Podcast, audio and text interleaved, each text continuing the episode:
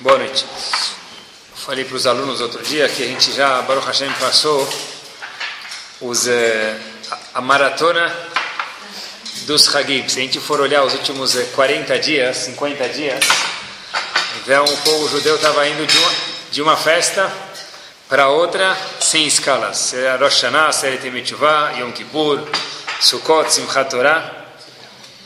E obviamente que já tinha dias que as pessoas já não sabiam mais se falava Hag Shabbat Shalom, Shavua Tov, Moadim Besimcha, Ktivah Bechatimah ou era hora de tomar café, almoçar ou jantar. Mas, Baruch Hashem, as férias passaram e as festas passaram e aqui nós estamos. Tem um assunto, se a gente for ver agora, que todo mundo conhece dentro da Torá. Haviam dois irmãos gêmeos, os únicos dois irmãos gêmeos que tem na Torá, que a gente conhece, apesar que Yaakov e Esav, que a gente conhece. Assim. E quando a gente escuta a palavra Esav, que, que sininho que toca nos, nos nossos ouvidos? Pergunta para qualquer criança, Esav, o que, que ele imagina? Esav Arashai, de fato, os nossos sábios falam que ele era um Rashai, era um perverso. Mas e quando a gente imagina Esav Arashá, vamos a perguntar para uma criança, obviamente que uma criança vai desenhar Esav assim, é uma pessoa que é uma pessoa com 3 metros e meio de cabelo, aquela roupa de, de, de rock pesado, e daí por diante, a gente sabe, ele, se ele chegar, se ele chegar de um lugar para o outro, ele vai chegar, um de carro vai chegar de vassoura. Uma bruxa, na verdade. É um Esav é um bruxo. Uma pessoa que muito vulgar. É assim que a gente vê, e Esav, de novo, ninguém vai desmentir, sim, de fato ele era um Rashá. Mas era um Rashá um pouco mais refinado. Me explico. Tem um Rav, que foi, foi Masgiach, Masgiach a gente sabe que é o diretor espiritual do Meshumah chamado Kfar Hasidim, em Israel, o nome dele é, era Rav Elia Lapian. Ele diz o seguinte, ele diz que Esav era uma pessoa que era um eterno indeciso época de eleição, ele, cada dia ele votava em outro partido. O que quer dizer isso? É o seguinte: Chachamim ensinam para a gente que Rechaim Meleim Haratot. As pessoas perversas, os Rechaim, eles estão sempre com remorsos. Eu fiz isso, mas devia ter feito certo. E quando eu faço certo, talvez devia ter aproveitado e feito errado daí por diante. Esav era exatamente uma pessoa que estava sempre indo, mas não ia. Era o banho-maria. Estava sempre morno, nem frio nem quente. Por quê? Esav, quem era o pai de Esav? Yitzhak. Muito rachá não dava para ser dentro da casa de Yitzhak. Na família dele, o irmão dele era um tzadik. O avô dele era Avram Avinu. Quer dizer, eram pessoas muito, muito, muito, muito tzadikim muito justas. Então, muito rachá, era difícil que ele fosse. Mais ainda, olhem como a gente prova que Esav era um rachá muito refinado. Vamos dizer assim, tem Diet Coke, tem Coke, tem Coca Light, Esav era um rachá light. Por que a gente fala isso? Esav casou com quantos anos de idade? Alguém sabe? 40 anos de idade. Rahamim perguntou para a gente se Esav tinha tantas pretendentes, porque ele casou com 40 anos de idade. Então, Rahamim nos dizem, os nossos sábios falam o seguinte: sabe por quê? Porque da mesma forma que Yitzhak, seu pai, casou com 40 anos de idade com Rivka, depois teve a Kedat Yitzhak, depois ele, aos 40 anos de idade, ele casou. Assim também Essa falou: Eu quero ser exatamente que quem? Meu pai, eu vou esperar até 40 anos de idade para poder casar. Ou seja, se Esav queria ser igual ao pai dele, e não tinha dúvida nenhuma que Tzchak era um tzadik, a décima potência, Esav não era o Urachá que a gente imagina no gibi. Esav falou, eu só vou casar com 40 anos porque meu pai casou com 40 anos e eu quero ser que nem meu pai. Quer dizer, Esav era uma pessoa que às vezes ele queria ser tzadik e às vezes tinha vontade de ser Urachá. Ele ficava em cima do muro. Mais ainda, olhem que outra prova, Yaakov foi o primeiro e pegou as berachot, as bênçãos de quem? Do seu pai, Yitzhak. Esav aparece e ele fala: Olha, eu quero ganhar as brachot também. Yitzhak fala para ele, Habibi, já foi. Alguém veio aqui e pegou as brachot. Quem foi? Aí Esav diz, sabe quem foi? Meu irmão, o outro irmão, Yaakov. Yitzhak fala, puxa vida, ele veio com sabedoria e pegou das brachot. Tá bom. Beleza. Qual devia ser a reação de Yitzhak nesse momento? Pular de alegria. Por quê? Porque o merecedor ganhou as brachot. Claro, quem se, se Esav era um rachá, se Esav era um terrorista, quando Yitzhak passou as bênçãos para ele, que, que, que, quando Yitzhak passou as bênçãos para Esav, para Yaakov, Esav, Yitzhak devia ter falado, graças a Deus que eu consegui passar as bênçãos para ele e Esav ia ficar de lado. Fato que. Porque. Ele chamou Esav para dar brachá. Muito bem. Eu, muito bem. Muito, então, o fato que Yitzhak gostava de Esav deve ser que Esav não era aquele rachá que a gente imagina, uma pessoa cabeluda, é, punk, e daí todo esse jeito. Yitzhak, depois que deu a brachá para Yaakov, entre aspas, por erro, ele disse, Gambaruch Ihye. Tá bom, ele foi abençoado, eu estou contente pelo fato que eu dei, entre aspas, de uma forma errada, a brachá para Yaakov em vez de você, Esav. Qual a reação de Esav nesse momento, depois de ganhar as brachot? Não ganhar as brachot, ele viu que ele roubaram as brachot. Esav fala as seguintes palavras para o pai dele. Barecheni gam aniavi. Meu pai, Yitzhak, por favor, me dá você também uma brachá. É impossível que você gastou todos os teus créditos com meu irmão Yaakov e não deixou absolutamente nada para mim. Você deu o cheque inteiro para ele, não deixou 10 reais na conta para mim de brachá? Até que a, olhem só a reação de Esav. Vaisa Esav et kolo vayevk. Diz a Torá para a gente, Meforash, que Esav começou a chorar. Épocas modernas, homem não chora. Porém, na Torá, homem chora. E Esav era o homem com H maiúsculo, ele também chorou. Quantos anos tinha Esav quando ele foi pedir as berachot, a bênção para o seu pai, Yitzhak? 63 anos de idade. Imaginem só um homem com 63 anos de idade chorando na frente do pai, por quê? Porque o irmão ganhou a. Habibi, e daí que teu irmão ganhou a? O que é a brachá?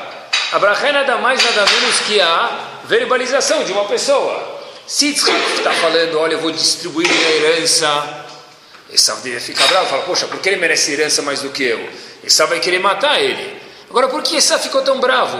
Porque um homem, um homenzão, um marmanjo de 63 anos de idade, chora porque o pai deu uma brachá. Brachá é nada mais, nada menos do que palavras. Quem falou que as palavras vão se concretizar? Daqui prova um Rahamim para a gente o seguinte, Esav sabia o seguinte fato, Tzadik Gozer Ve'akadosh Baruch.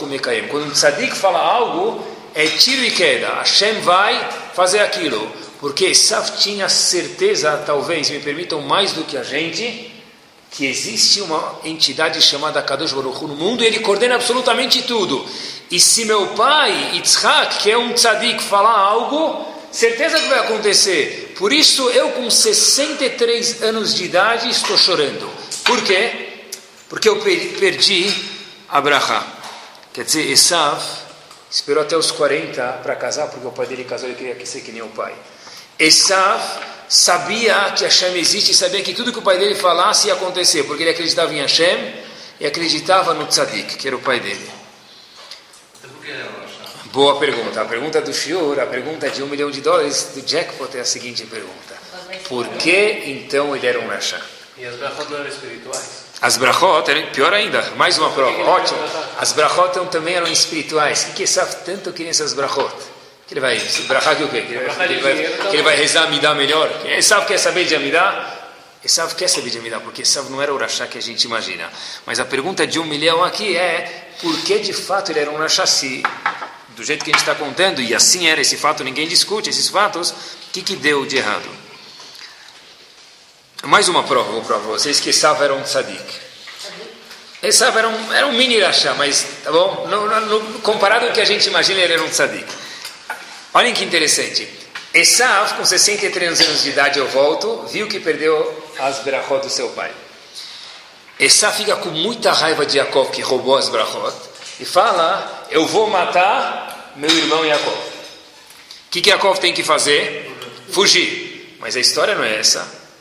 Jacob não teve que fugir de imediato.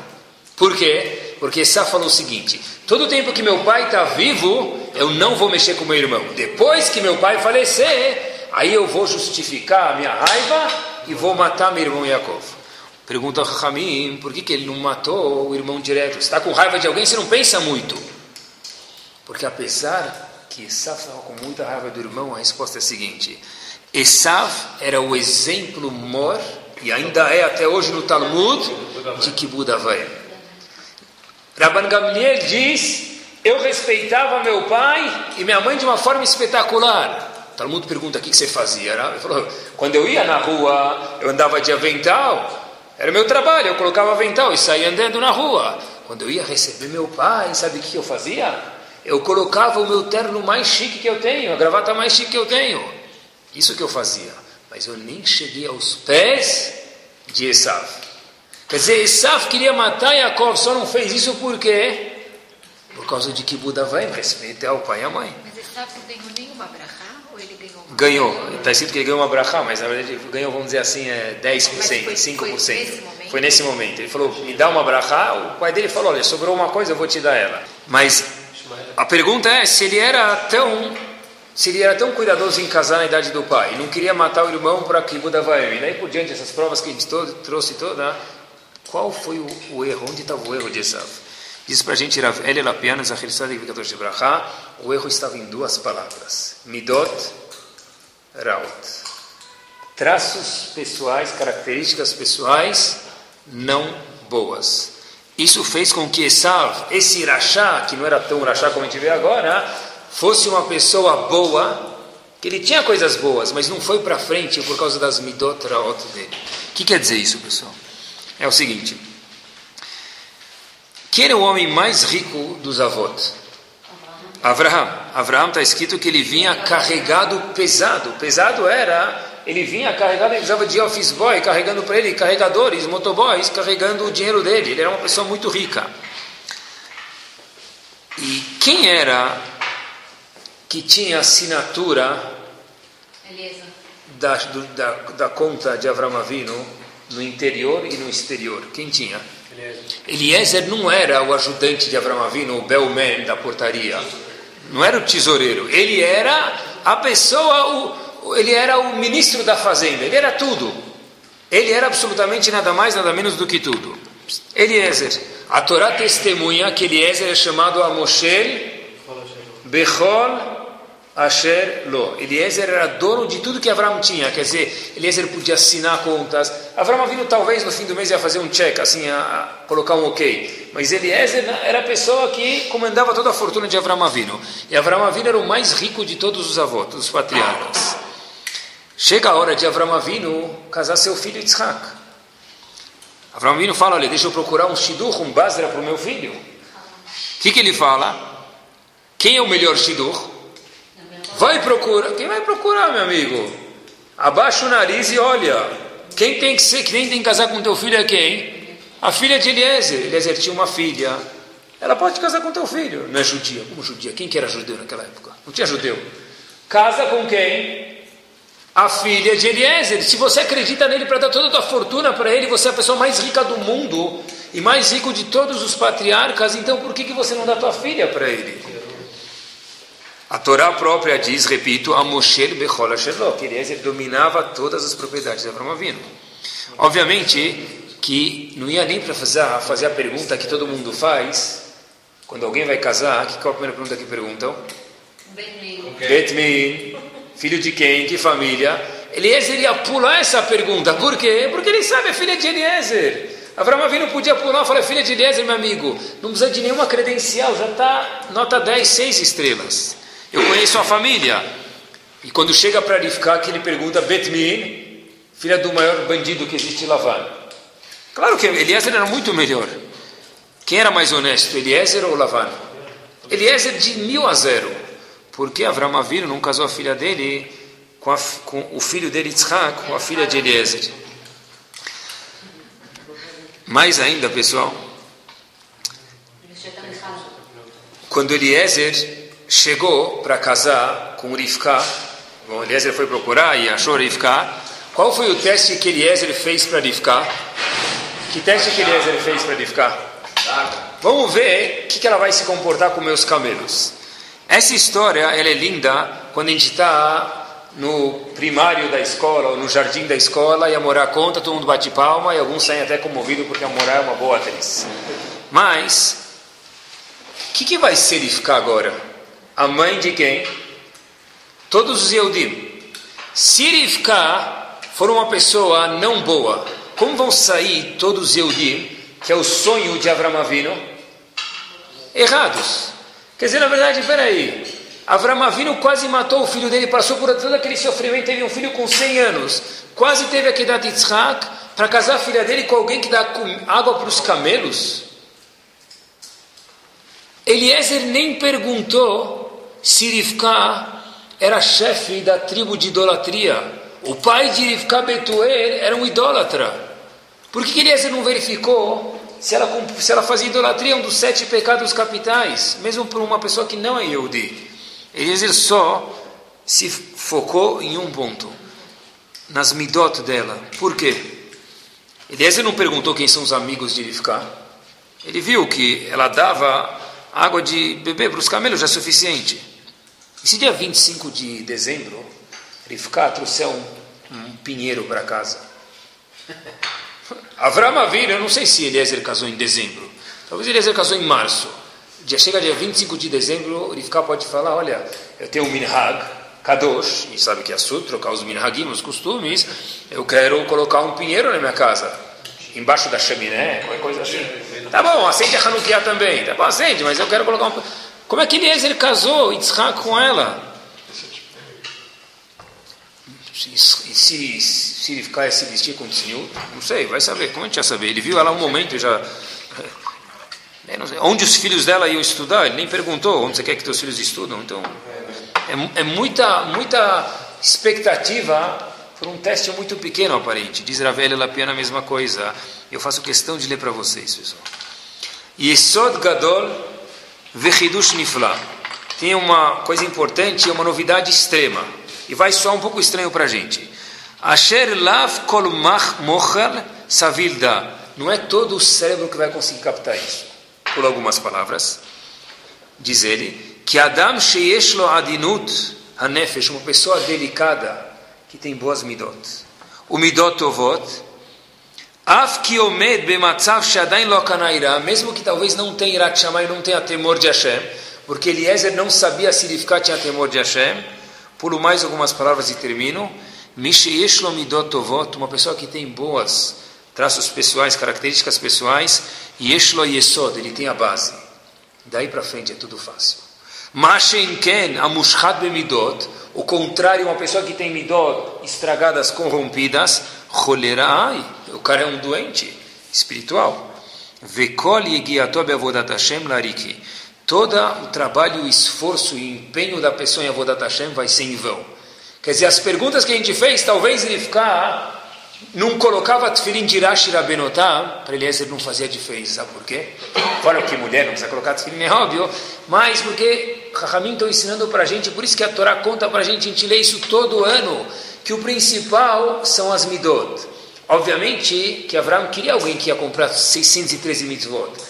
Mas Abraão falou, olha, para Eliezer, se você vê que ela tem midotovot, o resto vem junto. O resto a gente consegue trabalhar. Porque aí dá para trabalhar a pessoa, dá para explicar para ele, dá para fazer ele crescer. Do contrário, uma pessoa que é um talmud ambulante e não tem midot boas, diz Rav Lapian Larik, Larik é zbalat, lixo, é inútil, é em vão, todo o esforço da, da pessoa em relação a Vodat Hashem, se ele não tem midot boas. Por isso que o teste de Rivka foi só midot. Isso responde também porque Avram Avinu não pegou a filha de Eliezer, teve que mandar procurar alguém lá longe. Filha de Lavan e daí por diante. Por quê? Porque Eliezer é descendente de Canaan. E Canaan é chamado Arur, amaldiçoado. Canaan foi amaldiçoado e por conseguinte as midot de Canaan eram ruins. Então Avram Avinu falou, eu sei que apesar, olha que reduz grande, que novidade, que Eliezer é uma pessoa 1500% honesta. ele não serve. Porque uma pessoa que é honesta, mas tem midot ruins, ele pode ser honesta aqui, honesta onde ele for, mas é uma pessoa brava, uma pessoa mal educada, uma pessoa carrancuda, essa pessoa não serve para gerar Bnei Israel. E pelo contrário, uma pessoa que eu não sei se ele é honesta, mas tem midot boas, essa pessoa sim dá para trabalhar. E essa foi a história que não casou com o filho de Eliezer, mas casou com a filha de Lavan. E a gente viu o Bnei Israel que saiu daí, as doze tribos e daí por diante. Mas Eliezer tinha... Eliezer era judeu? Eliezer não era judeu, mas Lavan também não era judeu. Ninguém era judeu. Quer dizer, isso não era, não tinha um, um, não era um melhor do que o outro. Mas ele tinha ruins? Quem? Eliezer? Eliezer, ele era, então, Eliezer era descendente de E, não, Abraão confiava- nele porque era uma pessoa honesta, mas as midot deles, eu posso ser uma pessoa honesta e não ter boas midot. Posso ser uma pessoa que é arrogante, posso ser uma pessoa que não respeita os outros e daí por diante. Mas ele não quis fazer parte do povo? Então, Eliezer, isso que Abraão Avinu decidiu, por isso que a Torá conta isso para a gente a todo ano, que Eliezer, apesar de ser honesto, ele ficar, ser descendente de uma pessoa, o contrário de honesto, um grande vilão que era Lavan, ainda assim, Abraão Avinu falou, uma pessoa que tem algum problema, mas tem midot boas, dá para cobrir esse problema e trabalhar ele e melhorar. Já Eliezer, que é uma pessoa 100% honesta, só que Eliezer é chamado Arur na Torá, amaldiçoado com midot ruins, então, essas essa pessoa, apesar de ser honesta, para Bnei Israel não serve. A honestidade é uma midá? Mas parece que ele tinha muitas outras coisas em volta que eram ruins. Enquanto Quem fala de ruim de Eliezer? Ele é descendente de Kenan. E Kenan foi amaldiçoado. Não, então está escrito, está escrito. que ele O Rashi traz para a gente no Chumash, a Gemara diz que Eliezer é chamado Arur. E em Arur, mitbarech bebaruch, mitdabek bebaruch. Um Arur, que é um amaldiçoado que é Eliezer, não pode se juntar com alguém que é Baruch, que é Avram Avinu. Canaã. Isso, porque ele veio de Canaan, ele tinha essas, esse gene de midot ruins. Se fala alguma coisa da filha dele? Não, só, só sabe que ele tinha uma filha, ele queria apresentar essa Fala filha. Não, não. Ele queria apresentar essa filha, mas não, não deu certo. Tem uma pequena história do Razonish que merece uma introdução. Razonish foi a pessoa, a pessoa, não sei se pode chamar de pessoa, porque ele é mais que uma pessoa, mas vamos chamar assim.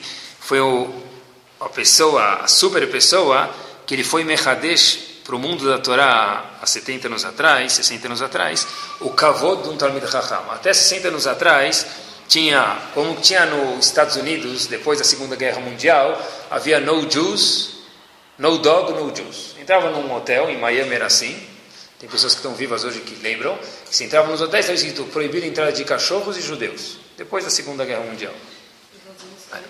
E sim. E sim. E, e há 60 anos atrás, mais ou menos 70, no mundo era assim. Havia no dog, no Talmid Chacham. A ideia é mais ou menos assim que havia. E o Razonish foi a pessoa que investiu, colocou gasolina na importância que um sábio tem dentro do mundo da Torá. E sem um sábio, a Torá não vale nada. De repente, esse mesmo Hafetz Haim, havia um aluno, o Hazanish, havia um aluno que chegou para ele e falou, Rav, eu queria uma brachá do senhor. O Hazanish falou, claro, mas para quê? Ele falou, olha, minha filha ganhou um shidur fenomenal e eu queria agradecer a Shem e pedir uma bênção para que dê tudo certo. Ele Falou, o que aconteceu? Ele falou, olha, você não sabe, eu achei um menino que estuda bem, está ótimo no Yeshiva, ele é uma boa família, tem uma situação econômica boa, só, só tem, só, tem, só tem coisa boa, que não tem nada de errado. Eu queria de verdade pedir para o senhor uma brachá para que o casamento dê tudo certo, não tenha Ainará, porque dá tudo tão bom para dar tudo certo. O Razonish falou, ótimo, estou muito contente por você, mas eh, tem uma pergunta que você não fez, não me contou ainda. Falou, qual pergunta? Falou, Rav, te contei tudo do Shidur, o que mais dá para perguntar? O Razonish pergunta para ele, você questionou se ele vai ser um bom marido? Ele falou, mas ele é boa família, ele estuda bem, etc e tal. Razonish falou, "É, meu amigo, até agora ele se relacionava com um pedaço de madeira chamado stender, onde a pessoa se apoia para estudar no yeshiva. Se você não vai verificar se ele vai ser um bom marido, e você não tem informações para isso e não consegue verificar, eu não vou dar uma brachá para esse shidur, eu não sou a favor do shidur. E o shidur foi cancelado. O mesmo Razonish que voltou a colocar a coroa no Talmud Raham, e que falou do esplendor do Talmud Raham, e ele que é a coroa junto com a Torá, e daí por diante, o mesmo Razonish falou que se você para tua filha está procurando alguém que estuda, e tem boa família, e piriri parará, mas se você não sabe se ele tem boas midot, isso tudo não vale nada, porque Torá sem midot, tovot, não vale absolutamente nada. O mesmo Razonish, e o Shidur, pessoal, de fato, foi cancelado. Faltando esse detalhe, desista do Shidur. Eu vi, tem companhias que fazem testes de admissão da seguinte forma. É curioso, não sei se já viram isso, mas eu já vi. Dois candidatos chegam para preencher a ficha do teste de admissão. Eles vão escrever para alguma ficha já, mandaram um currículo, etc e tal. E tem uma caneta em cima da mesa. E ninguém sabe que estão olhando. Mas o patrão está lá dentro, e hoje em dia todo lugar tem câmera olhando que, que vão fazer com uma caneta e duas fichas de admissões para preencher? Tem dois candidatos, tem uma caneta só. Se o indivíduo pegar a caneta e preencher e falar, espera um minuto, depois eu te dou, ele é um indivíduo. Se o indivíduo fala, olha, pode preencher você, depois eu pego, não tem problema, ele é outro indivíduo. Antes de fazer um teste de admissão numa empresa, sem saber, agora já estão sabendo, agora já estão sabendo, emprestem a caneta na próxima vez, é o que? deixa eu dar uma olhada. Será que o, o sujeito vai falar, espera um pouquinho? Ou ele vai falar, peraí, eu vou, eu estou com pressa, deixa eu escrever aqui minha aplicação, depois você vai e anota a sua. Quer dizer, como que é se eu deixo alguém esperando na sala de espera 10 minutos, olha, eu queria fazer entrevista com você, RH, meio-dia, para ver se você vai entrar na empresa, enrola até meio-dia e 15. Esse é um truque que eles fazem. E aí o que, que faz? O que, que você faz da meio-dia a meio-dia e 15? levanta, anda de um lado para o outro, fica impaciente, fica mexendo no telefone 47 vezes, fica roendo as unhas. Meu amigo, você não consegue esperar 15 minutos aqui? Talvez você não é a pessoa certa para a nossa companhia. Entra, obviamente que ele entra na entrevista, etc e tal, mas ele já entra com um pé na frente e um pé atrás, porque tem alguém olhando ele lá fora. Tudo isso são o quê? Nada mais, nada menos do que a Torá conta para a gente, midot, boas ou contrário. Usando esse enfoque de midot, dá para a gente ver dois personagens na Torá de uma forma que eu nunca tinha visto antes. Avram Avino, a esposa dele é chamada Sará. Primeiro patriarca, primeira matriarca. Sará é raptada por um indivíduo chamado Avimelech. Avimelech tenta ter relações físicas com Sará. Quando Hashem vê isso, ele fica muito bravo, que, quer dizer, que pegaram a mulher profeta, de um patriarca, e Avimelech fica doente. Tá certo? Avimelech fica doente. Mexeu com a esposa do tzadik, vai ser castigado. Avram Avinu, o que que faz logo depois? Em Parashat Vairá. O que, que ele faz, Avram Avinu? Ele reza para curar quem? Avimelech. Quem era Avimelech mesmo? A pessoa que raptou, sequestrou a minha esposa, Avram Avinu falando, e tentou seduzir ela fisicamente. O que, que Avram Avinu fez? Aí, não faz sentido. Você vai rezar para o sequestrador ficar curado, que Hashem deixou ele doente? Meses depois, mais a pergunta vai mais longe ainda, como que ele rezou? Meses depois, nasce Yitzhak. Todo mundo estava falando, agora eu entendi, agora eu entendi, está claríssimo aqui. O que estavam falando todos os e-mails da cidade? Pachut, ela é filha do Avimelech. Pega a foto, olha, Ali é igualzinho, a moça, os dois não têm cabelo, ele é esfaradio, o nariz é grande, ele também sabe nariz grande, ele tem aqui loiros, é igualzinho. É igualzinho. O fato é que Avram Avinu estava casado com Sarah faz 100 anos e não teve filho. Agora esse indivíduo ficou lá com ela, ninguém sabe como ser dentro do quarto e tentou seduzir ela, talvez até seduziu. E justo agora nasceu Yitzhak, deve ser que ele é o pai. Quer dizer, na verdade, peraí, ele sequestrou a mulher de Avram Avinu. As pessoas estavam falando mal dele que ele era o pai e não era Avram Avinu. E Avram Avinu vai rezar para curar esse indivíduo? É absurdo, Avram deve rezar para ele morrer, não para curar ele.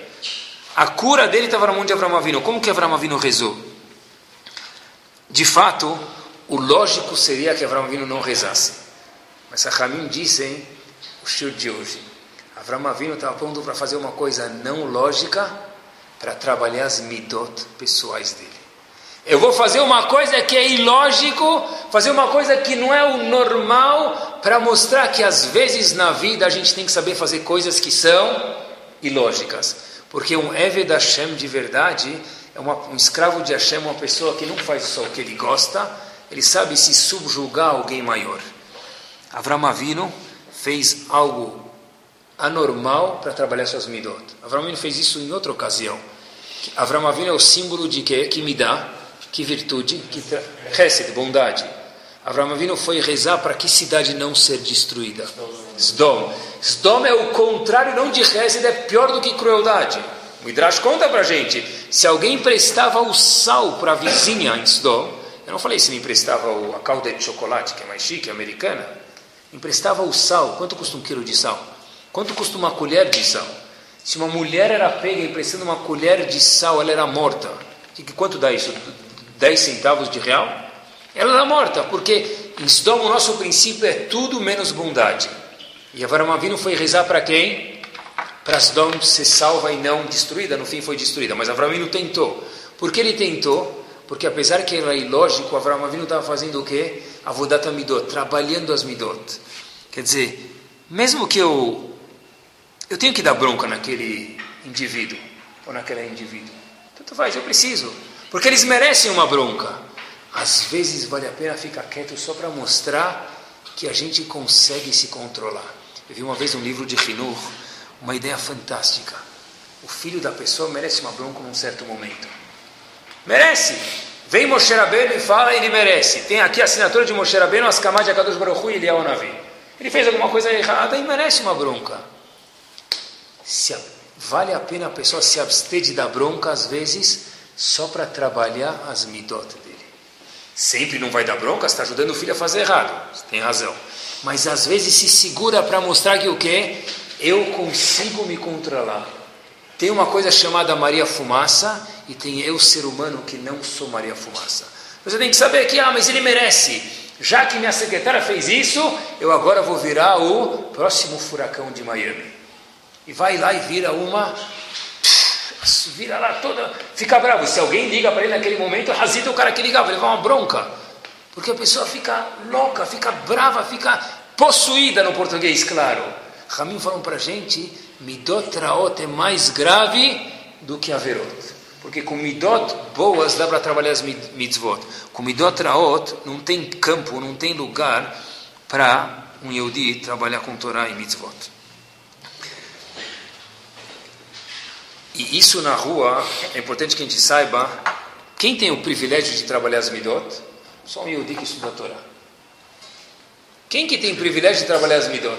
Como que alguém vai trabalhar as midot? Uma pessoa que está na rua, que não tem Torá, que razão no mundo ele tem para ficar menos bravo? Ele tem razão, porque quando ele chega em casa, a esposa dele fala, vou me divorciar de você, você ficar bravo. Então tá bom. E na secretária? Ele acha outra. Que razão no mundo a pessoa tem para falar, eu não vou ficar bravo? Um Yehudi, nós somos privilegiados, é um orgulho, eu acho, a pessoa saber, eu tenho obrigação de trabalhar minhas midot. Por quê, pessoal? Uma pessoa precisa saber, às vezes, segurar a boca.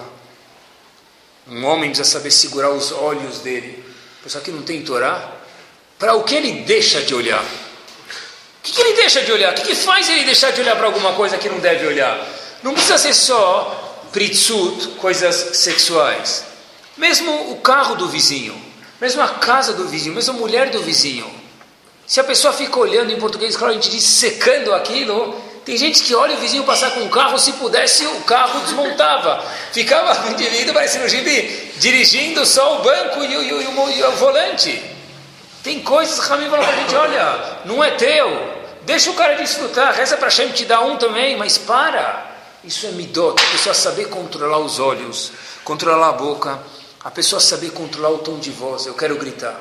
É bom que você quer gritar. Avraham Avinu também gostava de reza, só que ele fez o contrário, para trabalhar as midot. O semblante da pessoa, às vezes eu estou cansado, ou a pessoa teve algum problema, será que ele consegue, mesmo que ele não precisa, sorrir para alguém? Sorrir para alguém, eu vou dar midot quando você não quer. Quando você está na, na, na, praia tomando Guaraná e te conta a piada do português, você nunca escutou e está gargalhando, tudo bem, isso não é Avodat Amidot, isso é lazer. Pode ter lazer e deve. Mas Avodat Amidot é quando eu não estou com vontade de sorrir. Eu sei que tem alguém lá que se eu não sorrir vai ficar chateado porque ele acha que é com ele, eu vou sorrir. Isso é Avodat Amidot. Avodat Amidot é quando tem alguma coisa para reclamar da minha casa, do meu trabalho, da minha comunidade, é não reclamar, mesmo que eu tenha o direito de reclamar. Porque às vezes reclamar não adianta nada, isso é Avodat Amidot. Avodat Amidot é quando, mesmo que toda sexta-feira à noite, na mesa de Shabbat, a mesa está sempre pronta, eu saber elogiar quem preparou a mesa. Avodat Amidot é quando o marido chega em casa, a mulher, mesmo que ele, Baruch Hashem, sempre traz e continue trazendo o Parnassá, saber elogiar, mesmo que eu acho que não precisa, mas isso é Avodat Amidot, é fazer coisas que a gente não acha que é necessário, que não acha que precisa tanto, é trabalhar, não fazer só exatamente o que dá na teia. Isso é Vodat Midot. Isso é trabalhar as Midot da pessoa. Teve, teve um Masgiach, e a gente fala de novo Masgiach, não é da cozinha, tem que sempre repetir, que é o chefe espiritual de Shiva, de Mir, em Yerushalayim, o nome dele era Rav Aaron Hadash. E um aluno chegou e fez a seguinte questão para ele no caminho da sinagoga. Rav, da seguinte forma mesmo, Rav, será que, era, será que é permitido falar Tehili para uma pessoa no Shabat? Uma pergunta de Alaha. O Mashgiach falou para ele, vamos começar de novo. Como assim, Rav? Começar de novo o quê? Shabbat Shalom. Aí o menino falou Shabbat Shalom, ele falou, agora pode fazer a pergunta. Quer dizer, mesmo dentro da Torá, mesmo que tenha interesse agora é fazer avodá, é mitzvot e Torá. Mas você vai conversar com alguém, vai ligar para o rabino, fala boa tarde. E depois faz a pergunta: por quê? Não é boas práticas, não é bons modos, é muito mais do que isso, são midot. É midot. O Rav falou para ele, meu amigo, primeiro fala Shabbat Shalom, depois faz a pergunta. Cadê a finesse aqui? Isso foi Avram Avinu. Olhem só Moshe Rabbeinu, também nesse mesmo enfoque, eu nunca também tinha visto dessa forma. Moshe Rabbeinu, a gente sabe que Hashem convidou Moshe Rabbeinu para tirar o povo do Egito. Moshe Rabbeinu queria mais do que todo mundo tirar o povo. Moshe Rabbeinu diz, pede para quem? Para o meu irmão, Aharoni. Por que ele pediu? Obviamente, porque o irmão dele era mais velho, ele não queria deixar o irmão chateado. Isso tudo é verdade. Mas uma nova visão. Rav Yaakov Kaminetsky tem um livro chamado Emet Yaakov, ele diz o seguinte. Moshe Rabbeinu falou, fora que Aaron é meu irmão mais velho, ele é três anos mais velho do que eu, ele merece mais respeito do que eu, Moshe Rabbeinu falou o seguinte, Hashem, para ser um líder, a pessoa tem que ser uma pessoa de caráter duro às vezes. Porque se o povo fala eu quero, e Hashem dizer eu não quero, eu tenho que ser o representante de Hashem e dizer vocês não vão ter. E às vezes um líder tem que ficar bravo.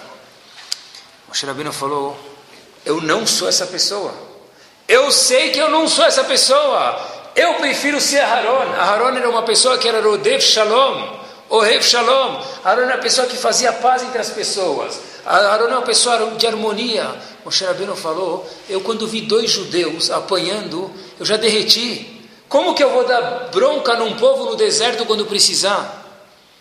Moshe Rabbeinu falou, eu não quero ser o líder. Eu não quero porque não combina com minha personalidade. Olhem que novidade. Hashem disse para ele, vai. Moshe Rabbeinu de novo recusa, fala, eu não quero ir. E Hashem de novo disse para ele, vai. Até que na terceira vez, Moshe Rabbeinu não tinha outra opção e ele vai. Por que isso? Porque Moshe Rabbeinu não tinha esse perfil. E Hashem falou para ele, e para a gente isso não dá para fazer, mas para Moshe Rabbeinu dava, trabalha o seu perfil para mudar ele e você tem dentro de você a característica de ser um líder, mesmo que você prefere ser uma pessoa de harmonia, seja um líder.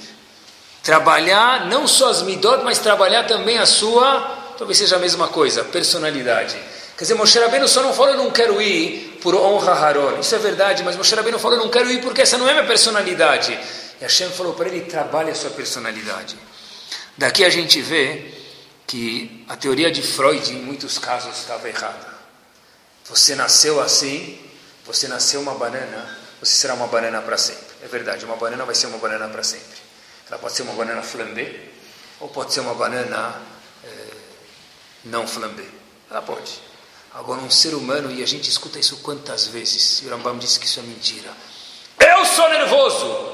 Está vendo? Quer, quer que eu faça o quê? Eu sou nervoso! O que, você quer que eu faça? Diz o Rambam, é, você não é nervoso. Você se acostumou a ficar nervoso, Habib. E talvez você de fato tenha tendência a ser mais nervoso do que o vizinho do quarto ou do terceiro andar. Mas você também tem a obrigação de ter mitot boas. Você também tem a obrigação de se controlar. Mesmo Moshe Rabbeinu, mesmo não, óbvio que Moshe Rabbeinu teve que mudar quase que sua personalidade. E Hashem falou, você que vai ser o líder. Vale a pena relembrar uma coisa que é famosa, mas aqui cabe mais do que sempre, nessa ideia do Shiur, que o Arisa diz que depois de 120 anos bem vivido, Hashem, a pessoa vai ser julgada, vai ser analisada, ela não vai ser analisada conforme filmaram ele na festa de casamento do Buffet França, ou no Jockey Club ou na Daslu. Quando estavam filmando ele comendo, se ele comeu com o pink para cima e se ele colocou o guardanapo na coxa esquerda ou na direita. E se ele tomou Chateaubriand ou Chateau Patir.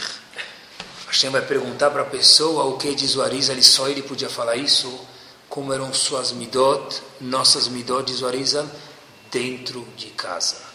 O teste da pessoa vai ser de cada um de nós, e a gente tem que saber isso. Como são as minhas midot dentro de casa? Como eu falo com a minha outra metade dentro de casa? Como eu me comporto com meus filhos que eu tenho mais autoridade sobre eles? Eu estou bravo com o cliente. O que teu filho tem a ver com isso? Tudo! Pronto. Aí são as midot. Pessoa, ah, mas é intuição. Obviamente que a gente erra às vezes. Mas a pessoa, se a pessoa souber desse ponto, a pessoa vai trabalhar sobre isso. Isso são midot. Porque eu acho que a razão disso é porque esse é o verdadeiro eu. O verdadeiro eu quem é? Não é o eu que está na rua. Porque o eu que está na rua, ninguém sabe. Eu estou com vergonha das pessoas. Esse não é meu verdadeiro eu.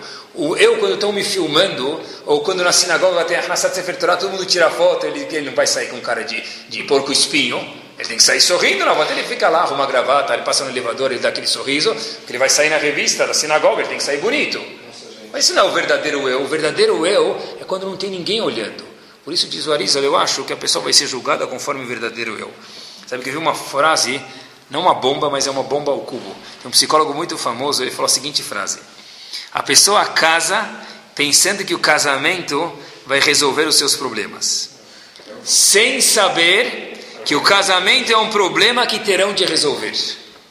Que frase bomba! A pessoa casa pensando que vai resolver os problemas, porque agora que eu casei eu vou mudar.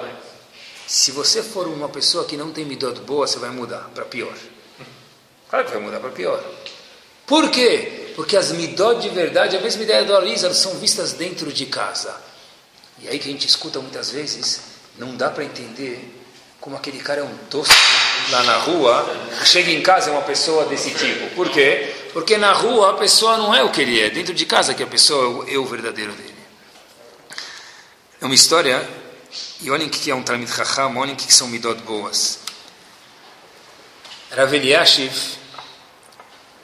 já passou do 100, que vai pelo menos até o 120 com Briut, ele mora em Mea Shearim, e hoje menos, mas haviam centenas de pessoas, assim, número mesmo, diariamente vinham pedir brachá para ele. E tem uma senha, não é só para fazer passaporte que tem senha, para o Rav que também tem senha, porque tem uma certa força e capacidade física e também tem coisas para fazer. Último da fila, senta e fala, olha, eu não quero brachá nenhuma, Rav. Então Rav pergunta o que você veio fazer aqui. Eu queria só te contar uma pequena história e vou embora. Qual a história? Acredite se quiser ou não, diz esse indivíduo que veio com um menino para o Rav Eliashi. Eu estive aqui já faz alguns anos atrás. Rav Eliashi escuta e fala assim, sou o Baden. Ele diz, olha, eu venho hoje por uma razão diferente de antes. O que, que é? eu vim, há uma década atrás, comprar o Hametz do senhor em Erev Pesach. O senhor vendeu o Hametz para mim, Erev Pesach. A gente vende Hametz para quem, pessoal? Para um não Yehudi. E hoje eu estou com meu filho aqui. Eu queria agradecer o Senhor, porque hoje meu filho estuda a Torá e eu também. Ravriash perguntou assim, mas como assim? Ele falou, no momento que eu vim comprar o Hametz do Senhor e fiquei aqueles 23 minutos fazendo o Kinyan na compra do Hametz, eu falei para mim mesmo, se isso é um Yehudi, eu quero virar um Yehudi. Rav em momento nenhum, não deu shiur para um goi, porque é proibido ensinar a Torá para um não Yehudi. Por que, que ele se impressionou então com o Talmud Raham daquele calibre? Porque uma pessoa que é um Talmud Raham de verdade tem midot refinadas. E quando essa pessoa passa, é um imã. Eu quero virar um Yehudi. É uma pessoa que está viva hoje e contou essa história. Ele foi para Aveliash, para Aveliash, ele escreveu isso, eu quero virar um Yehudi. Por quê? Porque eu vi o Senhor. E se isso é um, Yehudi, eu quero virar um Yehudi. Olha até onde vai. Mais uma história do que é midot. Um grupo de americanos foi fazer um tour em Israel e não foram só no, na loja de shawarma daí por diante, foram fazer uma coisa especial, porque shawarma tem, em Brooklyn, em Manhattan também tem shawarma. Eles foram visitar um Talmud Chacham. Dentro desse grupo de americanos havia um indivíduo, o nome dele é Howard Schultz. Quem é ele? É o presidente daquela cafeteria famosa chamada Starbucks. Ele entra assim, ele entra em Mea Shearim. Quem já foi para Mea Shearim sabe o que a gente está falando. E ele vai visitar Rav Nassan Tzvi Finkel, o Rosh de Mir, que esteve no Brasil já duas vezes. Ele entra em, na Yeshiva, e Rosh Hashivah de Mir, para quem não sabe, ele tem mal de Parkinson. Ele pergunta, e as pessoas estão virando para o outro lado para não olhar para o Rav, para não envergonhar o Rav. O Rav fala, eu faço questão que vocês olhem para mim. Esse grupo de empresário americano e esse Howard Schultz, presidente da Starbucks. O Rosh de Miri faz a seguinte questão para eles: que lição nós aprendemos do Holocausto? Os indivíduos falam: olha, a resposta que todo mundo diz: nunca vamos esquecer, não deixaremos isso acontecer de novo. Sempre me pergunto como que se há 70 anos atrás alguém gostaria que deixasse que acontecesse. Né? Essa resposta super sábia: a gente não vai deixar acontecer de novo. E como se a gente tem algum poder. Quem manda aqui no mundo é Kadosh Baruch não somos nós. Bezat Hashem, óbvio que não vai acontecer de novo. Mas é que depende da gente lembrar para acontecer ou não acontecer.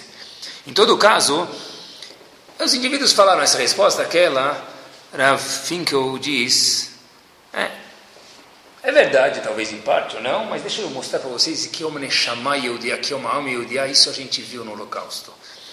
Os Yehudim estavam sem comida, com frio no inverno e com muito calor no verão, para quem já foi lá visitar a Polônia e sabe o clima do lugar. Esse mesmo Yehudi que já estava alguns dias sem comer e sem beber, ele olhava para outros Yehudim e de repente, quando estava muito frio, o alemão jogava um cobertor. E o que, que, era de se esperar quando se recebia um cobertor e se usava o mesmo uniforme durante dias, não, semanas, não, meses, não, anos, para que eles tiveram sorte de sobreviver? Pegar o cobertor e se enrolar, porque se você não se enrolar, você vai morrer. Muito bem, isso é normal. Porém, diz Rafim que eu preciso empresários, os Yehudim, e muitos fizeram isso, pegavam o cobertor dele e espalhavam neles mais cinco Yehudim, porque era o máximo de extensão que um cobertor podia aguentar. Seis pessoas. Óbvio que se eu me enrolar sozinho eu vou me aquecer muito mais. Mas os Yehudim preferiram no holocausto não se enrolar sozinho e se cobrir menos, mas cobrirem ele mais cinco pessoas de Serafinkel para esses empresários, voltem para os Estados Unidos e espalhem o cobertor de vocês para pelo menos mais cinco Yehudim. Em outras palavras, trabalhem as midot. O eu, o eu, o meu egoísmo, a minha conta na Suíça, a minha conta não sei o que lá. Mas e os outros? Até onde vai o teu eu? Uma pessoa que não tem midot, fora do eu dele, ele não consegue enxergar absolutamente mais nada. Às vezes a gente vê atitude, a gente fala para a pessoa, como que você é capaz de fazer isso?